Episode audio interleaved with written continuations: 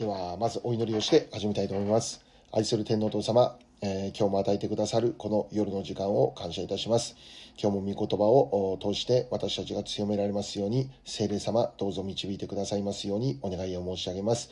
えーあなたの御言葉があ本当に今日も必要なものとして与えられるように、えー上乾いて、期待して、待ち望んで、イエス様のお名前でお祈りいたします。アメン。はい、今日はヨハネの福音書の第42回目。12番イエス様のメッセージとユダヤ人の反応ということで、今はヨハネの8章をやっていて、ヨハネの8章は今日で、え終わりとなります。また次回から9章になります。で、まず、この前回の、えー確認でありますけども、まず前回確認をしたことは、えーユダヤ人たちが自分の父はアブラハムだと言っていたということでしたね。で、確かに彼らの父はアブラハムであって、えーこのユダヤ人の始まりは、アブラハムが神様の御言葉に、従順をしたところから始まったということを、まあ、先週確認をすることができました。で、その子孫として生きているユダヤ人は、あこの確かにアブラハムの子孫であると。ところがこのアブラハムの子孫として生きているはずの彼らが、あアブラハムが敬っていた神様、その神様が使わしたイエス・キリストを、まあ、殺そうとしている。アブラハムの子孫であるというならば、どうしてそういうことが起こるのかと。アブラハムが信じた神様、その神様によって使わされたイエス様、その方を今、目の前にいる方を殺そうとする、まあ、そういう策略を練っている。どうしてそういうことが起こり得るのかということでしたね。アブラハムは決してそんなことはしないと。まあ、彼らはそれにふさわしい、まあ、彼らが言っているアブラハムの子孫だと。その位置に立っているものとしてのふさわしい生き方ではなかったということですね。で、まあそうなる原因についてイエス様が語られていたわけですけども、それはあなたあなた方の父が本当の意味ではアブラハムではなかったからだ。じゃあイエス様が見るときに彼らの父がどのような存在であったのか、それを8章44節で見たんですよね。8章44節でイエス様が明確にこう語っておられた。あなた方はあなた方の父である悪魔から出たものであるということですね。ユダヤ人たちは自分たちはアブラハムの子孫であると、アブラハムこそが私たちの父である、そう考えていたんですけども、しかし実のところ彼らは悪魔を父としていたんだと。だから彼らは、悪魔はあこの初めから人殺しであるってね、44節 ,4 節で書いてますけども、え彼らはイエス様を殺そうとする、まあ、そういう計画を持っている。それは悪魔を父とするがゆえである。だから彼らはイエス様が語ることも理解できないし、信じることもできないし、何よりもこの殺害しようという、まあ、そういう思いになるということですね。感謝のことは私たちは現在、この悪魔の子ではなくて神様の子とされる特権が与えられているということですね。私たちは神様の子という立場がイエス様を信じた時から与えられている。神様のことをアバ父と呼べる恵みに預かっている。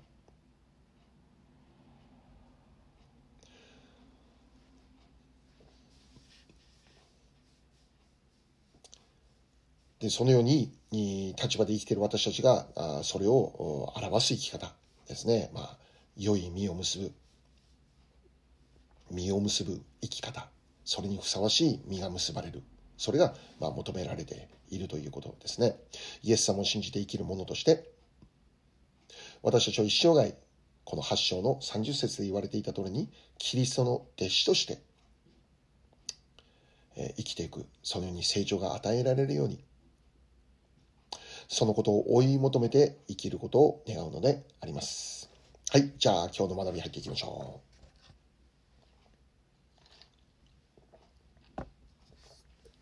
まず48節と49節だけを読みたいと思います。えー、ヨハネの福音書8章48節と49節ユダヤ人たちは答えてイエスに言った。私たちがあなたはサマリア人で悪霊に疲れているというのは当然ではありませんか？イエスは答えられた。私は悪霊に疲れてはいません。私は父を敬っています。しかし、あなた方は私を癒しめています。はい。過去なら悪霊に疲れているのは誰か？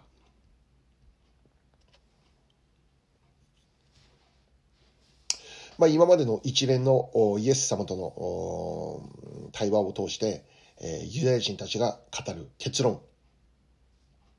それがまあ48節、イエス様とはサマリア人であり、また悪霊に疲れているというわけですね。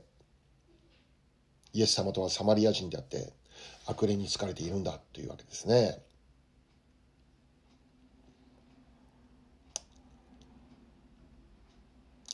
まあ簡単に言えば、この気が狂っている。ね、気が狂ってんじゃないか。正気じゃないということですよね。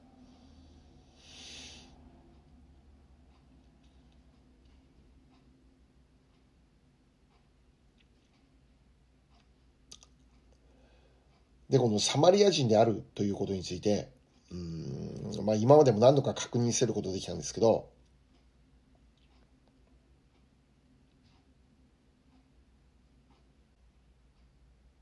はい、サマリア人であるということについてですね、まあ、簡単に言うならば、このユダヤ人とサマリア人というのは、あまあ、常にこの敵対関係にあった。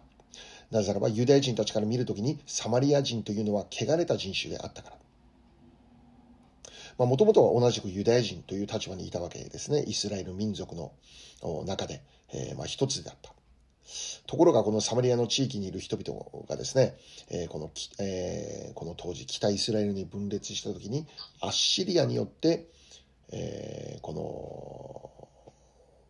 の侵略されてですね、まあ、多くのユダヤ人たちがアッシリア人と、まあ、婚姻関係を結んで、ね、でその結果根血児が生まれてくる。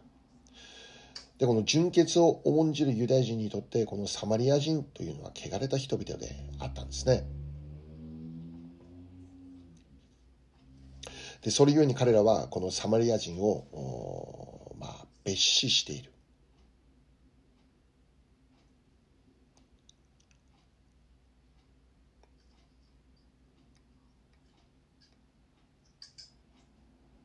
同じ同じユダヤ人でありながら、まあ、ユダヤ人から見るとサマリア人はもう外国人だったんですね。で、彼らはこの時にイエス様についてサマリア人だと言って、まあ、イエス様のことを蔑視するわけですね。蔑むわけですね。まあ、何も分かっていない外国人だということですね。気が狂っている。ね、何よりも悪霊に疲れているまで、ね、言われてしまうわけですね。まあ、その前にイエス様がね、彼らのことに悪魔の子だって、えー、そう言っていたわけですけども、まあ、それに対抗する言葉である。とにかくユダヤ人たちが、えー、まあ、今までのイエス様の語る言葉を聞いていて、この人は本当に気が狂っているっていうんです。正気じゃない。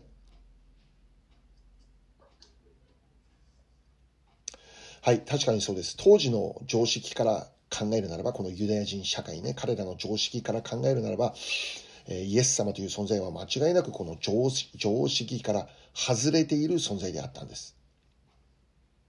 しかもその外れ方というのはもう異常なわけだった外れ方が過ぎていた。ね。結局イエス様はこのサマリア人だとか、また悪霊に疲れているとか、そう言われてしまうわけなんですよね。しかし私たちが覚えておくべきことというのは、本来外れた存在となってしまったのはイエス様じゃなくて、もちろん神様でもなくて人間たちなんですよね。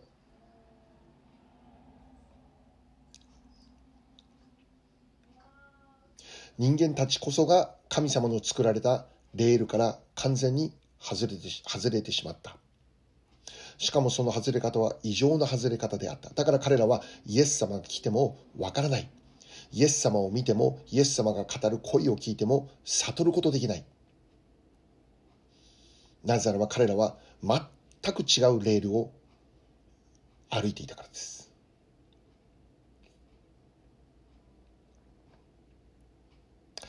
49節を見ればイエスは答えられた。私は悪霊に疲れてはいませんって言うんですね。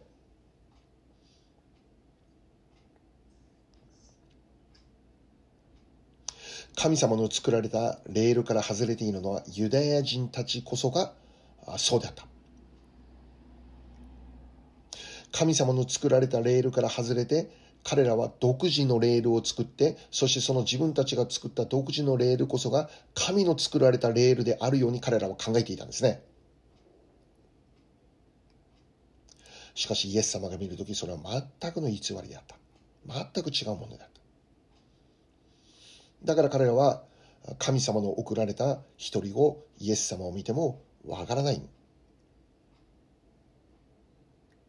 わからない結果彼らはイエス様が悪霊に疲れている。そういう結論に至るということですね。外れていたのは実は彼らであった。またそれは私たち人間であったんだ。私たちが神様から離れ神様から背を向け自分たちの好きなようにレールを作ってきていた。そのレールに合わなければそれを受け入れることはできない。本当に感謝のことは私たちは神様の作られたレールの上に再び戻ってくることができたということですね。本当ならば私たちも分からなかったんです。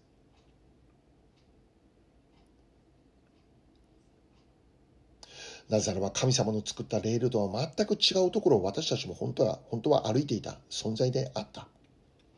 しかしそんな私たちに神様の恵みが与えられて神様の作られたレールが何であるか見えるようになりました。つまり道真理命イエス様が見えるようになったんですよね。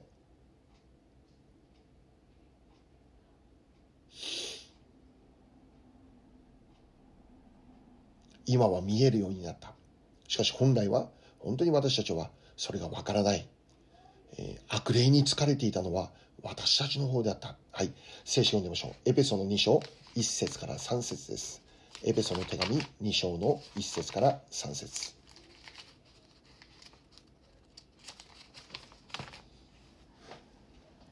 エペソビトへの手紙2章の1節から3節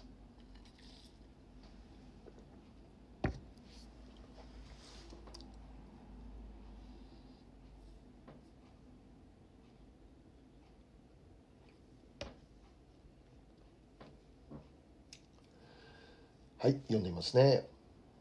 あなた方は自分の罪過と罪との中に死んでいたものであって、その頃はそれらの罪の中にあって、この世の流れに従い、空中の権威を持つ支配者として、今も不従順で不従順の子らの中に働いている例に従って歩んでいました。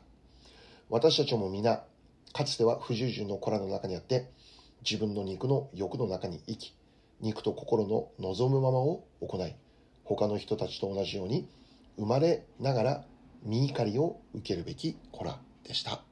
はい。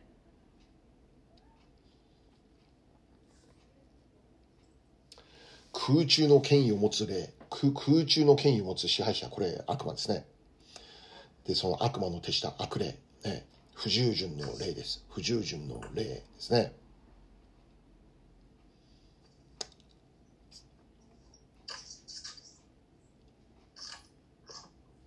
私たちも以前はこの不従順の霊に従うものであった。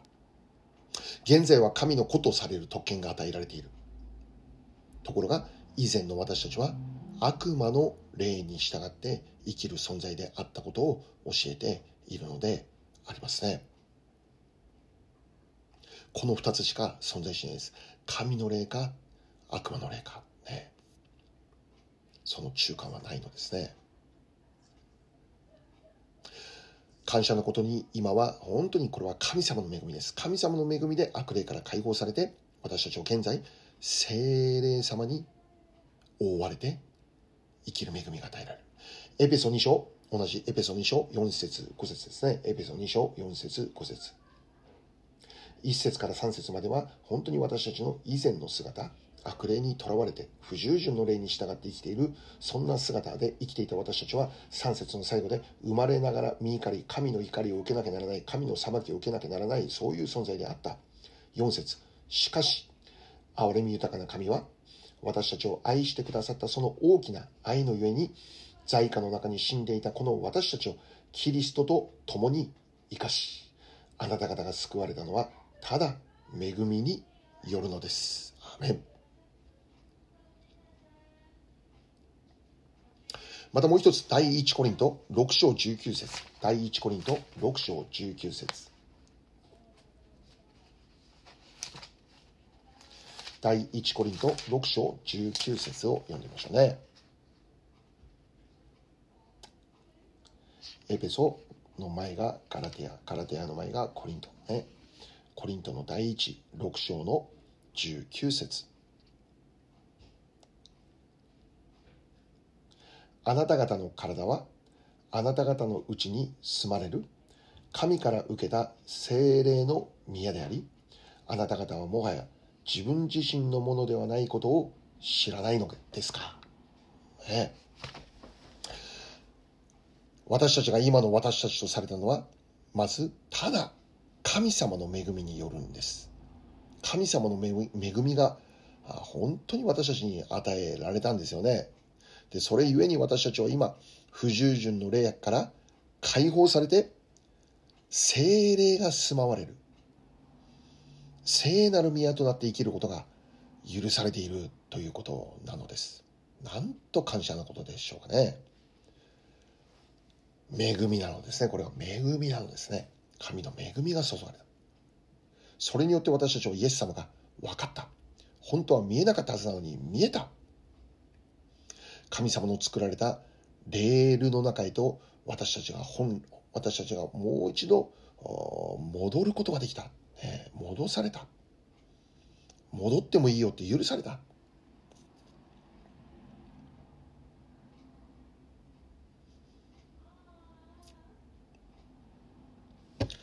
はいそうであるならばこれからも私たちが神様の作られたレールから外れないでその上をしっかりと歩んでいこうということですね。神様の作られたレール、なんでしょう？御言葉であります。御言葉という神の作られたその道の上にしっかり歩んでいくことができるように私たちがこれからも追い求めていくべき内容であります。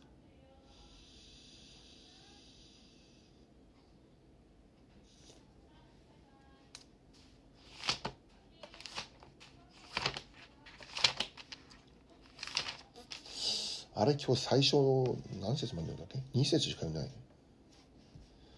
えっ、ー、と、48、40、51節もちょっと読みますね。今日の御言葉に戻って、ヨハネの8章51節誠に誠にあなた方に告げます。誰でも私の言葉を守るならば、その人は決して死を見ることがありません。はい。私の言葉を守るなら、その人は決して死を見ることはない。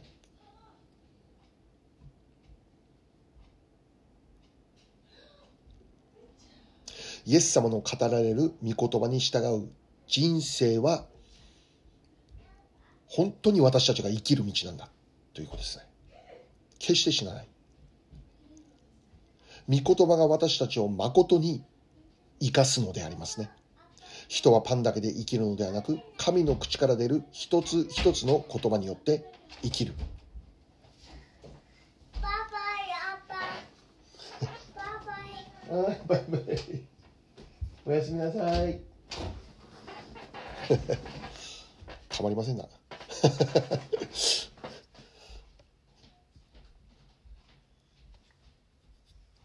どこだ忘れちゃった。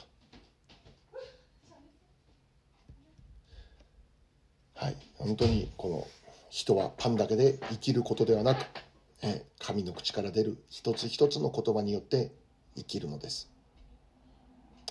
精霊の宮とされている私たちの中に、どんどん御言葉入れましょうね。その時に本当にこの、輝くわけですね。油を準備していなかったからその灯火が消えかかっている、あの、10人のうちの5人の女性の話がありますよね。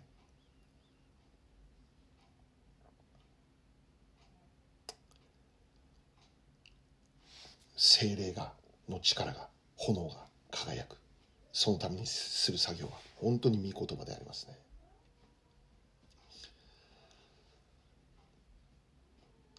御言葉に従って生きる人生本当に私たちの心は満たされることになる。私たちが本当に満たされているという人生を生きるためには本当に御言葉を読む御言葉を食べる。それに従って生きる。ことなのです敵を愛せよという、まあ、究極的な難しい見言葉がありますけども、そんなことできないよって私たちは思うんだけども、本当に信仰で愛しますって決断した時に、その心には平安が与えられる。本当に生きるということが起こるわけですね。これ、御言葉の約束ですから、必ずそうなるんです。信玄の一章33節信玄の一章33節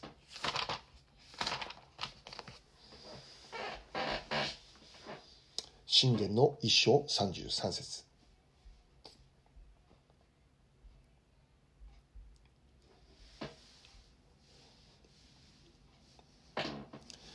しかし私に聞き従う者は安全に住まい災いを恐れることもなく安らかである。アメン。安らかです、ね、悪魔のもたらすのは恐れです。しかし神様のくださるのは平安です。神様の御言葉に聞き従う人は、神様のくださる平安の中で生きることになるのです。ですから何か心が間違った思い、否定的な思い、本当にこの神様の霊から来るものではないものによって捉えられている時私たちは本当に御言葉を開いてください聖書を読み始めてください聖書を朗読し始めてください声に出して御言葉を繰り返し読んでください必ず平安来ます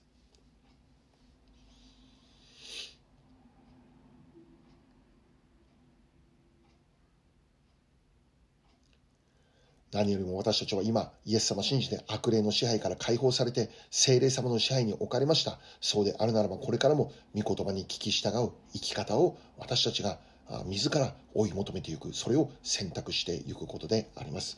ヨハネの14章27節ヨハネの14章27節です。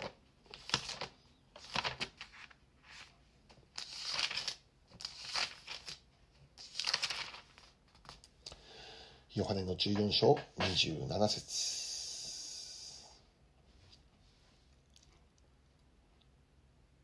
私はあなた方に平安を残します。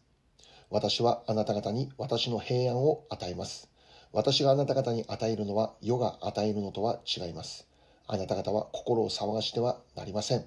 恐れてはなりません。はい。神様のくださるのは平安なのです。ね。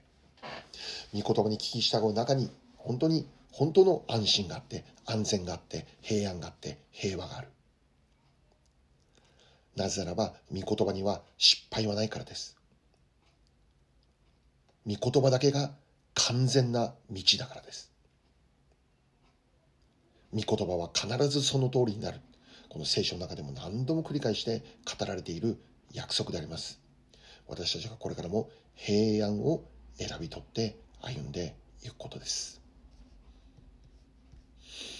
はい、じゃあ、括弧8番いきましょう。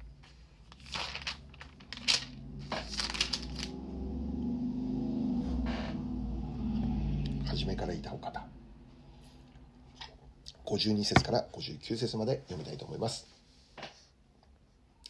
ユダヤ人たちはイエスに言った。あなたが悪霊に疲れていることが今こそ分かりました。アブラハムは死に、預言者たちも死にました。しかしあなたは誰でも私の言葉を守るならば、その人は決して死を味わうことがないというのです。あなたは私たちの父、アブラハムよりも偉大なのですか？そのアブラハムは死んだのです。預言者たちもまた死にました。あなたは自分自身を誰だというのですか？イエスは答えられた。私がもし自分自身に栄光を期すなら、えー、私の栄光は虚しいものです。私に栄光を与える方は私の父です。この方のことをあなた方は私たちの神であると言っています。けれどもあなた方はこの方を知ってはいません。しかし私は知っています。もし私がこの方を知らないというなら、私はあなた方と同様に偽り者となるでしょう。しかし私はこの方を知っており、その御言葉を守っています。あなた方の父、アブラハムは、私の火を見ることを思って大いに喜びました。彼はそれを見て喜んだのです。そこでユダヤ人たちはイエスに向かって言った。あなたはまだ50歳にもなっていないのに、アブラハムを見たのですか？イエスは彼らに言われた。誠に誠にあなた方に告げます。アブラハムが生まれる前から私はいるのです。すると彼らは石を取ってイエスに投げつけようとした。しかしイエスは身を隠して宮から出て行かれた。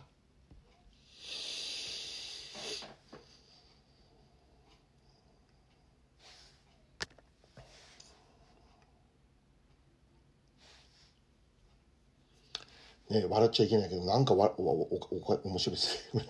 ね、そ当然そうなるのよなって本当思います。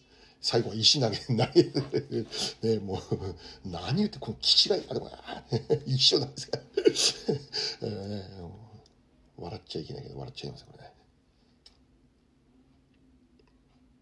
はい。イエス様の御言葉を守るならば、えー、その人は決して死を見ることはありません。イエス様がこう言われたときに、ユダヤ人たちが52節、53節やはりあなたは悪霊に疲れているって。なぜならば、アブラハムも死んで、預言者たちも死んだんですと。それなのにイエス様の語ることを信じなければ死なない。あなたはアブラハムよりも偉大なのですか？みんな死んだんだよと。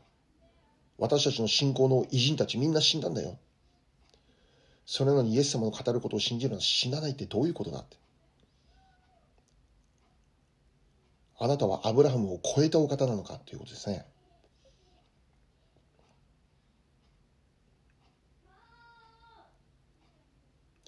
あなたはアブラハムよりも偉大なのですか？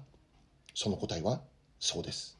イエス様とはアブラハムよりも偉大なお方であります。56節見てみましょう。56節あなた方の父、アブラハムは私の日を見ることを思って大いに喜びました。彼はそれを見て喜んだのです。はい。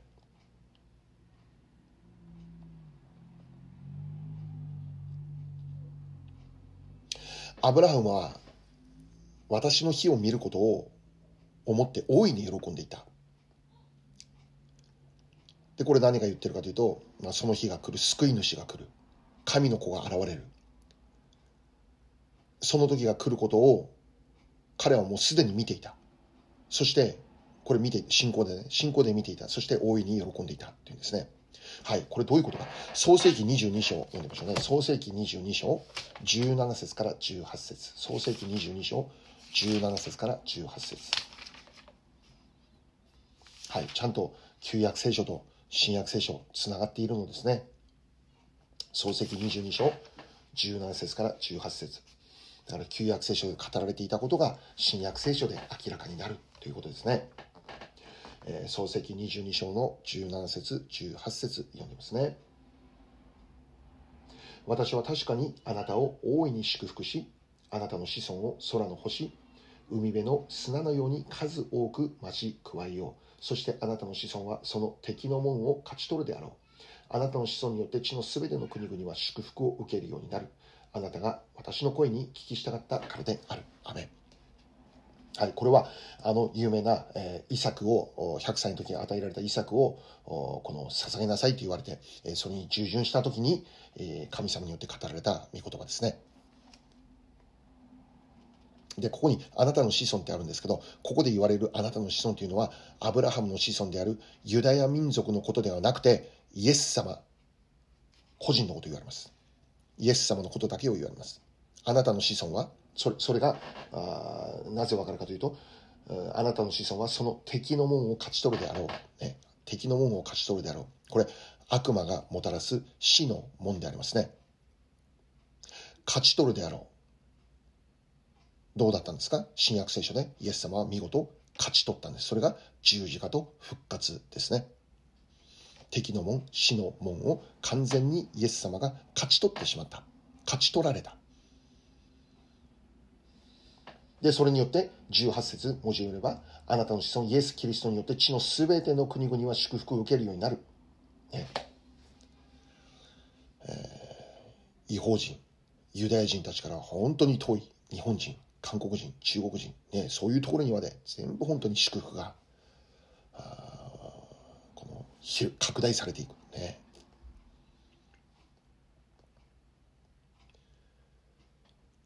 こんな小さき私にまでその福音が届けられる。その祝福が与えられる。なんと感謝なことであるのか。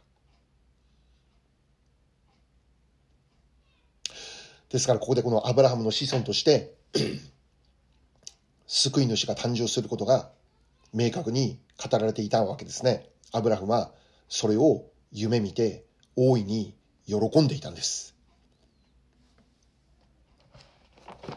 マタイ一章一節読みましょう。マタイ一章一節。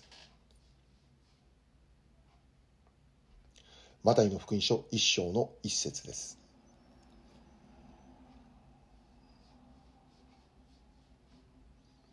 ここを見れば、アブラハムの子孫、ダビデの子孫、イエス・キリストの系図。ね。アブラハムの子孫として、ダビデの子孫として、イエス様が誕生されるということが言われている。で、それが2節からずっと、えー、その系図が語られているんですね。2節の始まりが、アブラハムにイサクが生まれ、アブラハムから始まるわけですね。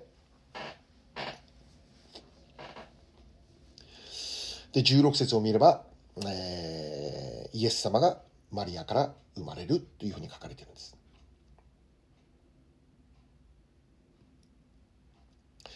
で、このマリアの夫となるヨセフ。で、このヨセフはアブラハムとダビデのこの家系から生まれたものであるということが、まあ、ここで書いてるわけですね。もちろんイエス様は精霊によってマリアのお腹に身ごもってえ、誕生されたお方ですけど、人としてのイエス様の立場は、アブラハム、ダビデ、その子孫であるヨセフの子として誕生したということです。だからアブラハムのあの漱石の22章の御言葉は、その通りに、ここでイエス様が誕生されたということですね。人としては間違いなくアブラハムの家系、子孫であります。しかし当然イエス様というのはそれをもう超えたお方です。精霊によってマリアに身ごもり、神の子としてこの世に誕生されたお方がイエス・キリスト。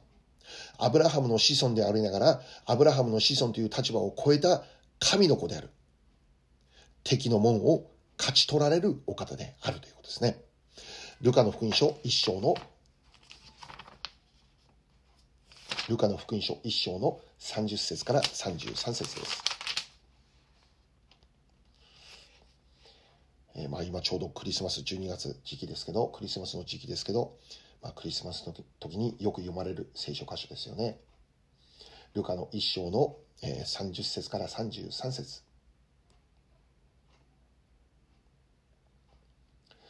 すると、見つかいが言った。怖がることはない、マリア。あなたは神から恵みを受けたのです。ご覧なさい。あなたは身ごもって男の子を産みます。名をイエスとつけなさい。その子は優れたものとなり、意図高き方の子と呼ばれます。また、神である主は彼彼にその父、ダビデの王位をお与えになります。彼は常しえにヤコブの家を治め、その国は終わることがありません。アメマリアから誕生するイエス。この方は優れたものであり、意図高き方の子、意図高き方、神の子ですね。神の独り言しの姿がまあ、ここで宣言されているわけです。で、この33節の32 33節のその国は終わることはない。キリストが王となって支配する国は永遠に続くもの。イエス様を信じる私たちはそこで永遠に生きることになるという、まあ、約束ですね。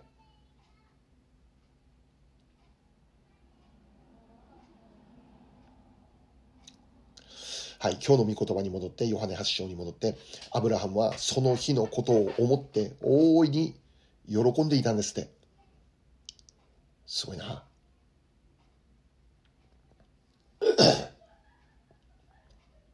確かにイエス様とはアブラハムの子孫です。しかしイエス様とはアブラハムよりも偉大な存在です。アブラハムを超えた存在です。確かにアブラハムは偉大な信仰者の一人として数えられるユダヤ人の中の本当に信仰の父と呼ばれる人です。しかしイエス様というのは、意図高き方の子という立場にあるお方です。ヨハネ8章50、今日の聖書、ヨハネ8章57節そこでユダヤ人たちはイエスに向かって言った。あなたはまだ50歳になっていないのにアブラハムを見たのですか、ね、58節でイエス様がこう答えますね。アブラハムが生まれる前から私はいるのです。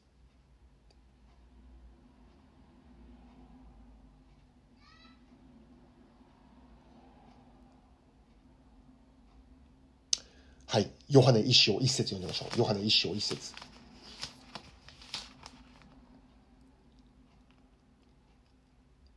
はじめに言葉があった。言葉は神と共にあった言葉は神であった。イエスは神の言葉でした。そのお方は初めから神と共におられたお方であり神であった。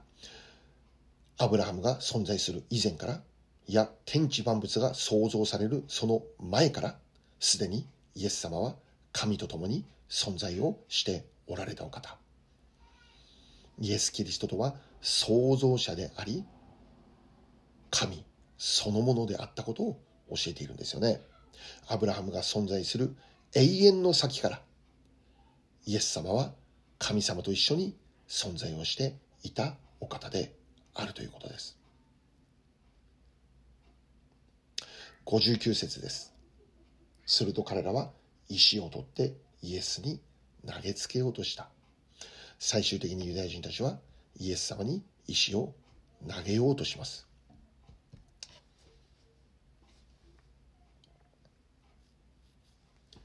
もうことこれ以上言葉ではもうどうにもならないってね考えた彼らは石を持ってイエス様に投げつけようとしたもうイエス様の言っていることが全くわからない。全然理解できない。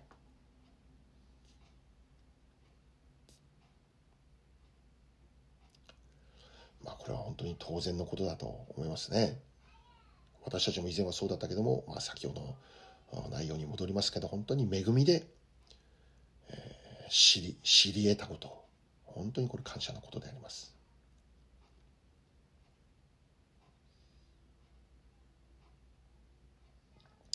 はい、最後に今日考えることは何でしょうかね。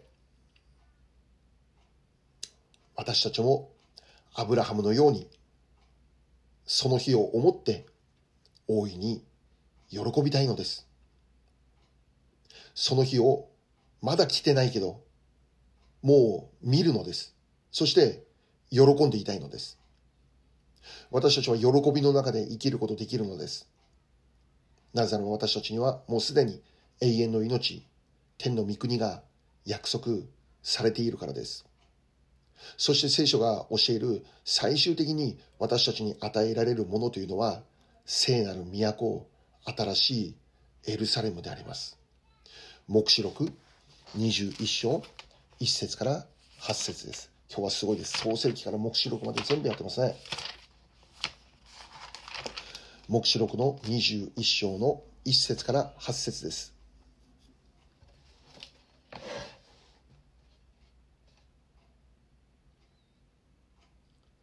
黙示録の特にこの20章21章22章は神様の本当に、えー、持っておられる最終的な計画についてえー、教えている内容です。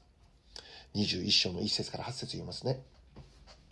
また私は新しい天と新しい地とを見た。以前の天と以前の地は過ぎ去り、もはや海もない。私はまた聖なる都、新しいエルサレムが夫のために飾られた花嫁のように整えられて神の身元を出て天から下ってくるのを見た。その時私は溝から出る大きな声がこういうのを聞いた。見よ、神の幕屋が人と共にある。神は彼らと共に住み、彼らはその民となる。また神ご自身が彼らと共におられて、彼らの目の涙をすっかり拭い取ってくださる。もはや死もなく、悲しみ、叫び、苦しみもない。なぜなら以前のものがもはや過ぎ去ったからである。すると御座についておられる方が言われた。見よ、私はすべてを新しくする。また言われた。書き記せ。これらの言葉は信ずべきものであり、真実である。また言われた。ことは成就した。私はアルファであり、オメガである。最初であり、最後である。私は乾く者には命の水の泉から値なしに飲ませる。勝利を得る者はこれらのものを相続する。私は彼の神となり、彼は私の子となる。しかし、臆病者、不信仰の者、憎むべき者、人を殺す者、不貧困の者、魔術を行う者、偶像を拝む者、すべて偽りを言う者ともの受ける分は、火と硫黄との燃える池の中にある。これが第二の詩である。はい。本当はもうこれ21章、22章全部、ね、読みたいんですけど、まあ長いので、皆さんがそれぞれえー、ぜひ21章、22章繰り返して読んでみてください。して、そして黙想してください。神様が最終的に成し遂げようとしている世界について、進展神地について、えー、人間の言葉で知ることができるだけの情報が記録されてあります。もちろんそういう、その場所というのは人間の言葉で説明できる以上の素晴らしい場所であることを感謝するんです。アブラハムがイエス様によってなされる贖いの日を待ち望んで喜んでいたように、敵の門を勝ち取るその時が来ることを見て喜んでいたように、私たちも神様が準備している最終的な祝福を思い、その時をもう信仰で見て喜びながら生きること。はい。私たちのゴールは明確なのです。私たちはゴールのわからないマラソンを走っていることではないのです。十字架の後には必ず復活があるのです。その究極が進展、神地であります。で、これは、後の話のことだけではなくて、今を生きる私たちの人生にも同じことなのです。今をこの世を生きる私たちにも神様の大いなる祝福は計画されているのです。今のままでは終わらないのです。私たちには将来と希望が約束されているのです。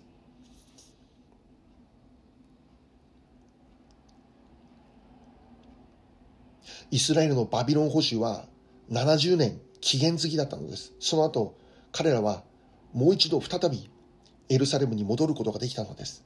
神殿を建て直したのです。私たちの人生にもその時は準備されているんです。その時を思い、その時をもうすでに信仰で見て、まだ何も起きてないけど、先に感謝しましょう。先にもう喜んでしまいましょう。今はまだ難しくても、復活の時を今信仰で見て、もう先に喜んでしまいましょう。賛美してしまいましょ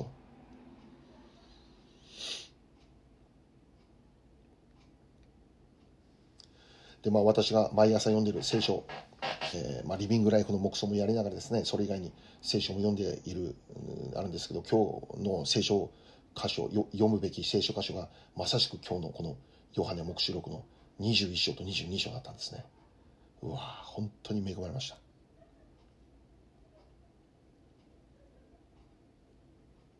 はい。皆さんもこれを読んで、本当に、えー、恵まれるように願っています。じゃあ、お祈りしましょう。ハレルヤ天皇お父様、感謝いたします。えー、敵の門を打ち砕く、アブラハムの子孫から生まれたイエス・キリスト様、ありがとうございます。十字架の贖い、そして復活の宮沢、もう今から2000年前にすでになされました。そしてこれからさらに私たちに準備されているイエス様の再臨、そしてイエス様の再臨の後に起こる千年王国また新天新地へと導かれる。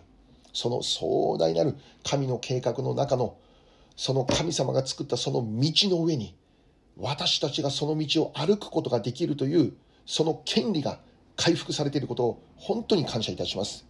恵みでくれました。神様の恵みでただくれました。本当にありがとうございます。どうかこの恵みを知った者として、この恵みを受けた者として、これからのこの世での地上生涯、それにふさわしく神の御心を追い求めて生きる我らであるように祝福してくださいますように、与えられるこれから将来に起こる神の栄光、復活の時を本当に私たちがあ今、信仰の目で見て、喜び生きることができるように、楽しみ生きることができるように祝福してくださいますようお願いを申し上げます。ハレルヤ、感謝いたします。今日も与えられる、この尊い聖書勉強の時間に心から感謝を持って、尊き主イエス様のお名前でお祈り申し上げます。アメン。はい、えー、今日の学びは以上となります。今日はこれで終わります。ありがとうございます。感謝します。